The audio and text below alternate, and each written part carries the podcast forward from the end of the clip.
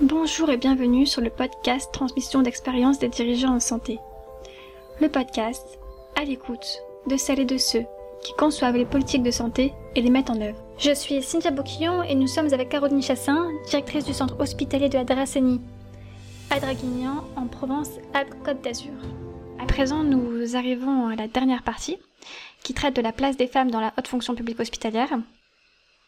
Parce que tu as une mission spécifique euh, au sein du SMPS euh, sur l'égalité homme-femme, et donc dans le cadre de ton expertise, tu acceptes bien de répondre à la question. Quelle est la place des femmes à l'hôpital et plus précisément dans la haute fonction publique hospitalière?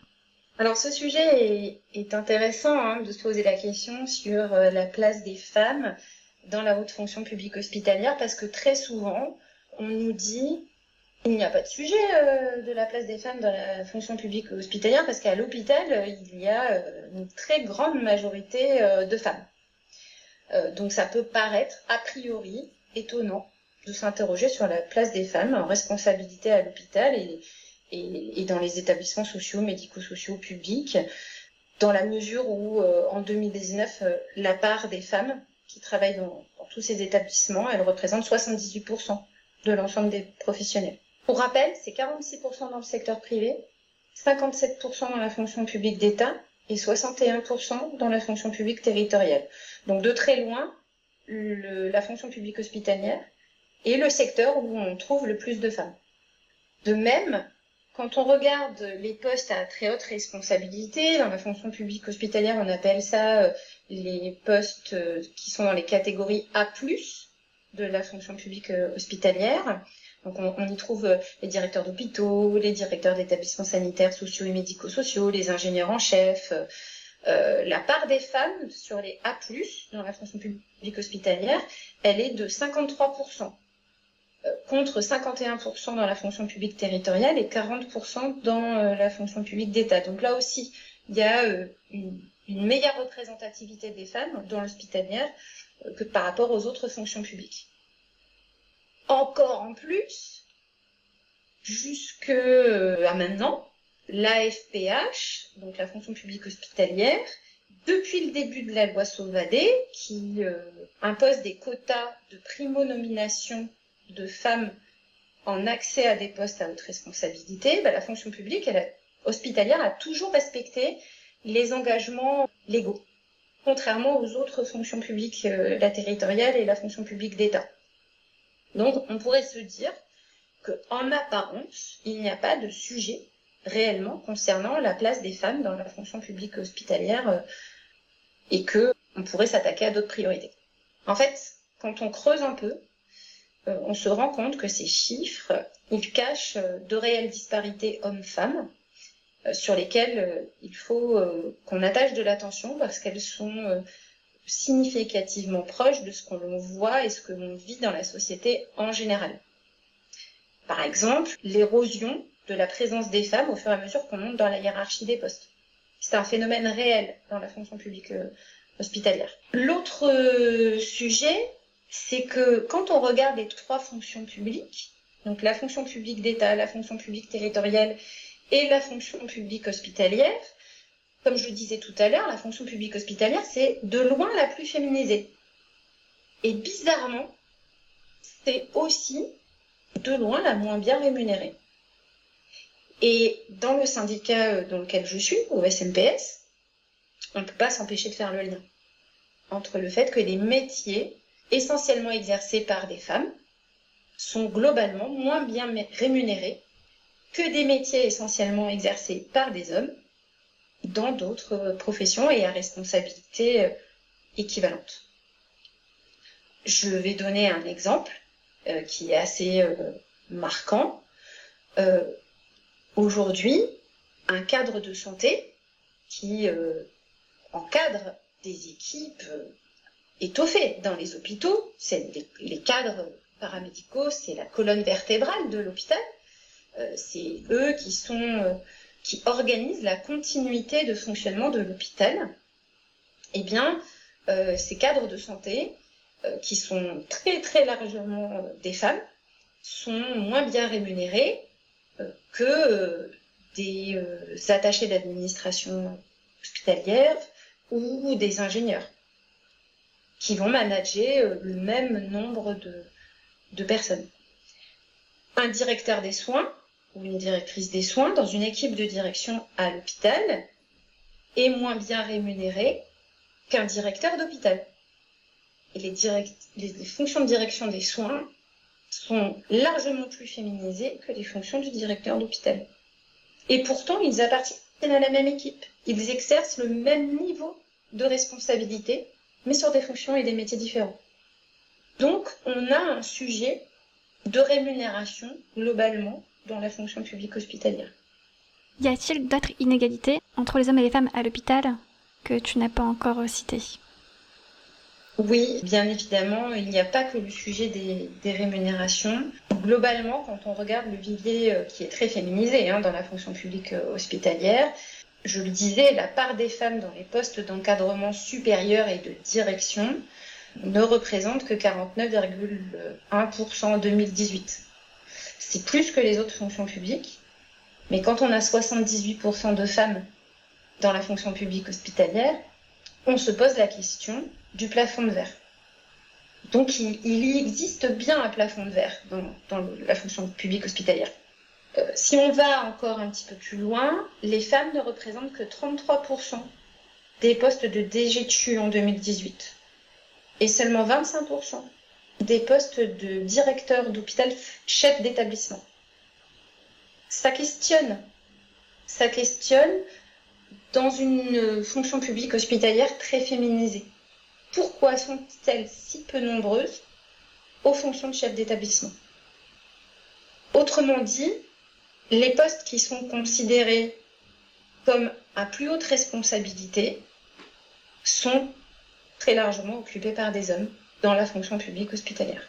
Donc, euh, à noter que, j'en parlais tout à l'heure, la loi Sauvadet, qui a intégré des quotas de nomination de femmes sur les primo-nominations, ça a eu un véritable effet hein, pour rehausser la part des femmes nommées sur des emplois de, de DG, de, CHU par exemple. Mais ce n'est pas suffisant pour impulser euh, une dynamique durable et faire en sorte qu'il y ait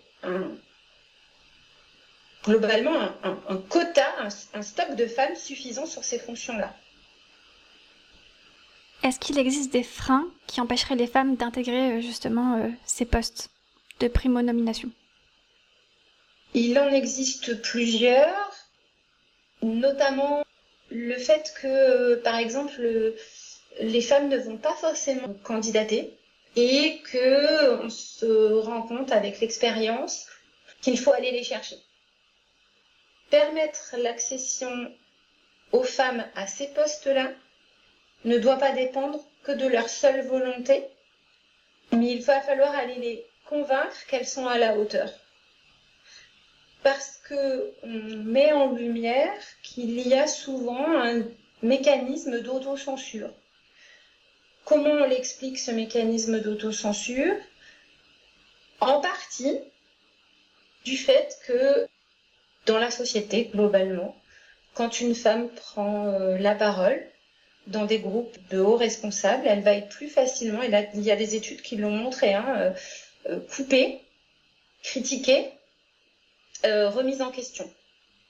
Et c'est ce phénomène est plus fréquent quand c'est une femme qui, parle, qui prend la parole. Alors que quand c'est un homme qui dit la même chose, il va être plus souvent consolidé dans sa réflexion et euh, moins coupé, on lui coupe moins souvent la parole, et on va plutôt euh, lui témoigner euh, des marques de, respect.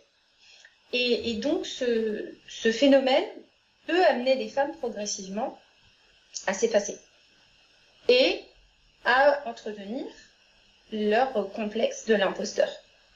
En se disant que ben, si elles sont coupées, si elles sont euh, remises en question, si on contre-argumente très facilement ce qu'elles disent, c'est que peut-être ce qu'elles disent ne, ce qu'elles disent ne vaut pas la peine d'être euh, entendu ou n'est pas à la hauteur. Et donc, euh, elles vont avoir tendance à s'effacer. Si on faisait la même chose aux hommes, en fait, ils s'effaceraient tout autant. Et ça, c'est un frein. Après, il y en a d'autres, des freins. Il peut y avoir la mobilité géographique. la mobilité géographique, c'est un des critères qui est euh, assez valorisé pour pouvoir accéder euh, à des fonctions de, de hauts responsables. Or, aujourd'hui, on sait quand même que ce sont principalement les, les femmes en grande partie, même si la, la tendance évolue, mais ce, ça reste quand même les femmes qui beaucoup ont la charge de la logistique familiale.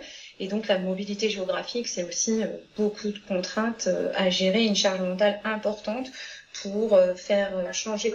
La, la mobilité géographique, c'est un, un, frein pour beaucoup de femmes parce qu'on sait que aujourd'hui, ce sont souvent les femmes qui portent la logistique familiale, qui ont la charge mentale d'organiser toute la logistique autour d'un déménagement et d'un changement. Et euh, ça va être euh, un frein euh, important avec une peur de déstabiliser leur équilibre familial parce qu'il y a une très grande perception de tout ce que ça va générer, cette, cette mobilité géographique sur, sur l'équilibre de la famille. Est-ce que tu peux nous expliquer qu'est-ce que les shortlists pour accéder aux emplois de direction et est-ce que elles sont paritaires? Alors en fait, quand euh, effectivement tu, tu, as raison de souligner ce, volet, euh, quand, pour accéder à une chefferie euh, d'établissement, candidate, et parmi la multiplicité des, candidatures, il y a une shortlist, donc euh, un certain nombre de candidats qui vont être retenus, présélectionnés sur leur dossier, en fonction de leur parcours, en fonction de, de leur projet professionnel, en fonction de leur mobilité aussi euh, géographique, en fonction de, de leur capacité, des projets qu'ils ont menés. Euh. Donc ces, ces candidats vont être identifiés sur une shortlist qui, quelque part, c'est une euh, aptitude à exercer la fonction. Donc quand on est shortlisté, on est reconnu comme apte à exercer le type de fonction pour lequel on a candidaté. Donc c'est une reconnaissance. Nous, ce qu'on demande au, SMPS pour faciliter euh, l'accession euh, des femmes et encourager les femmes à, candidater euh, sur les chefferies d'établissement, on demande à ce que, à minima, ces shortlists soient établis de façon paritaire. Ça va en fait avoir pour effet d'aller constituer des viviers. Et ces viviers de femmes, comme je le disais au début de l'interview, les femmes, elles vont pas forcément spontanément se positionner, mais si on va les chercher en disant mais tu réponds euh, aux critères et en fait on te verrait bien sur ce poste, elles vont se dire ah bah tiens c'est à ma portée et elles vont pouvoir enclencher une démarche euh, dans laquelle elles vont pouvoir après se positionner sans avoir euh, le syndrome de l'imposteur. Et donc, on, on, nous, on soutient euh, l'établissement de shortlist euh, paritaire euh, pour le processus de sélection des, des chefs d'établissement, de façon à constituer des viviers de personnes que l'on estime capables de gérer ces fonctions-là. Je constate dans le cadre du podcast Transmission d'expérience que hum, les hommes participent de manière plus importante. Ils acceptent davantage les entretiens ou acceptent de publier. Et je voulais savoir si c'était euh, justement lié à, ce que tu nous disais juste avant, au fait que les, femmes prennent parfois moins la parole pour des raisons qui sont liées euh, à la société, ou est-ce que c'est lié euh, à mon émission Alors moi déjà, je, voudrais te mettre à l'aise. Pourquoi est-ce que ce serait lié à ton émission? Est-ce que t'es pas en train finalement de, de, de, te dire que tu es peut-être à l'origine du problème euh, et finalement, est-ce que t'es pas toi-même en train de te dire que c'est toi l'imposteur et c'est pour ça que les femmes elles répondent pas euh, à ton émission? Non, moi je pense pas. Je pense que, euh, bah, comme je te le disais tout à l'heure, les femmes, euh, quand elles prennent la parole en public, elles sont plus souvent interrompues, elles sont plus souvent critiquées, globalement moins écoutées euh, que leurs collègues masculins. C'est pas une question de ce qu'elles disent, c'est une question de ce qu'elles représentent. On l'a vu déjà, euh, là on a une ministre, une première ministre qui est une femme. Souvenons-nous de Madame Edith Cresson, ce par quoi elle est passée quand elle a été euh, la première femme première ministre nommée. Elle a essuyé un flot de critiques Et pour autant, je ne pense pas qu'elle ait été moins compétente que ses prédécesseurs ou ses successeurs masculins, qui n'ont pas essuyé autant de critiques qu'elle. Donc c'est un phénomène un peu sociétal dont il faut avoir conscience et qui font que bah, personne n'a envie de prendre la parole et de s'exposer si c'est pour être critiqué. Et, donc les femmes vont se mettre en retrait et vont pas forcément avoir envie de s'exposer euh, euh, en public et donc peut-être de participer euh, à, des, des, podcasts tels que le tien parce que elle pourrait être vite taxée de, tout un tas de choses. Alors moi, on peut, me taxer d'être une, féministe enragée, ce que je ne suis pas du tout. Moi, je, suis plutôt quelqu'un de très modéré et, qui euh, croit profondément euh, dans le fait que euh, l'égalité entre les hommes et les femmes passera aussi par un travail sur l'articulation entre la vie professionnelle et la vie personnelle pour les hommes. Et, c'est d'ailleurs, je pense, les nouvelles générations, c'est ce à quoi elles aspirent de plus en plus. Les jeunes papas ont envie de s'occuper de leurs enfants. Et aujourd'hui, alors même si on a un congé paternité qui a été considérablement euh, euh, allongé on en est content, on s'en réjouit, aujourd'hui, euh, le, congé paternité, il n'est pas équivalent à ce dont bénéficient les femmes. Il n'y a pas d'égalité permise et encore moins autorisée dans la société pour les hommes quand ils vont s'occuper de, leurs enfants ou qu'ils vont prendre à leur charge la logistique familiale. Donc euh, je pense que c'est pour ça essentiellement que les femmes euh, s'autocensurent et ne participent pas à ce type d'émission parce qu'il y a un véritable biais, il y a un véritable biais de perception genrée de, de la parole des femmes. Est-ce que tu penses qu'il devrait y avoir une injonction de participer, de prendre la parole lorsque l'on est une femme, ou est-ce que l'importance n'est pas euh, finalement que chacun puisse s'exprimer s'il souhaite le faire? En outre que chaque personne ait le choix. Je ne sais pas s'il faut euh, euh, avoir une injonction euh, concernant la, parole des femmes. En fait, chacun est libre de s'exprimer s'il le sent, s'il en a envie, s'il se sent à l'aise. Par contre, moi, ce dont je suis certaine, et j'en parle avec l'ensemble de mes collègues, c'est qu'il faut aller chercher le soutien et l'approbation des autres quand une femme prend la parole, il est important que le groupe sache lui prêter autant d'attention que si c'était un homologue masculin qui s'exprimait. Et comme on n'a pas toujours euh, les codes euh, en nous et qu'on est tous soumis au biais de perception euh, genrée, avoir cette petite vigilance et se poser la question, se prêter, prêter à une attention particulière à cela, c'est déjà euh, commencer à prendre conscience du, du sujet. Et donc, moi, par exemple, je, je pense qu'il est fondamental de former les managers à ce phénomène. Parce que c'est souvent pas une volonté de mettre euh, les femmes euh, dans une boîte ou de les cornériser. Ce sont des réflexes sociaux. On a été pétri de ça dans notre société et juste se dire que euh, on a une petite lumière qui s'allume en disant je fais attention à ne pas tomber dans ce mécanisme ben, permettra de donner confiance aux femmes et de leur permettre d'avoir envie de s'exprimer pleinement. Quels sont les leviers à l'hôpital permettant l'égalité homme-femme? Au SMPS, on a travaillé euh, sur tout un programme pour favoriser et encourager euh, l'égalité homme-femme euh, à l'hôpital et plus globalement dans, la fonction publique hospitalière et dans la santé.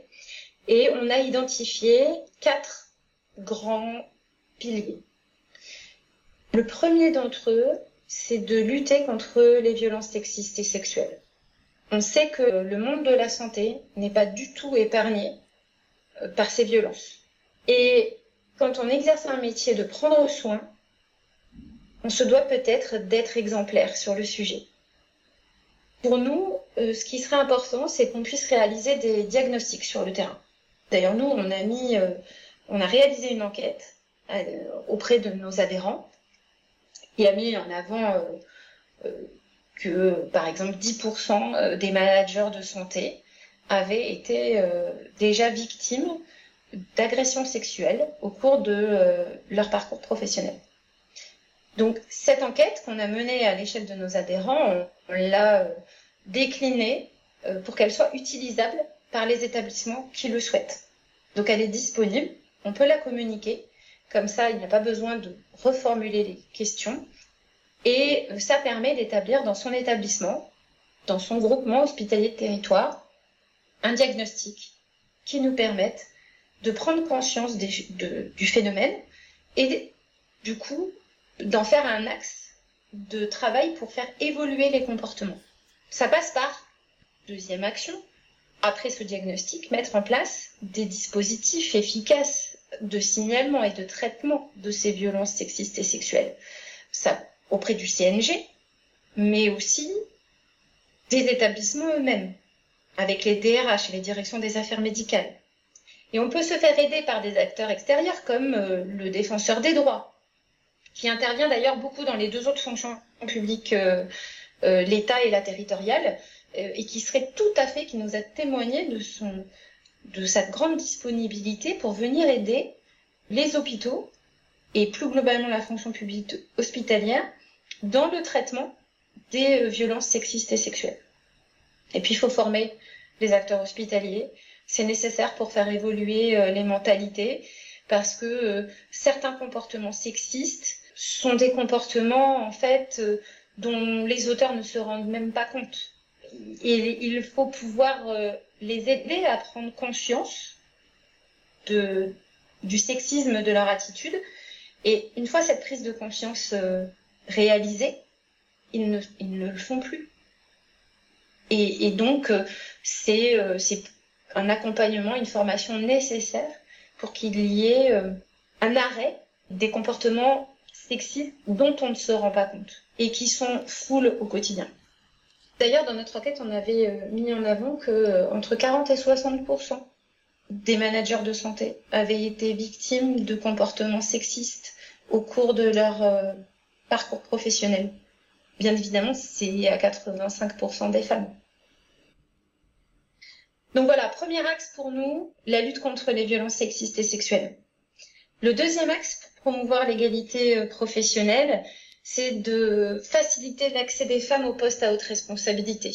Donc ça nécessite de réaliser un travail de fond sur la perception des métiers. Il faut euh, aussi essayer d'avoir des mécanismes qui nous permettent de briser le plafond de verre.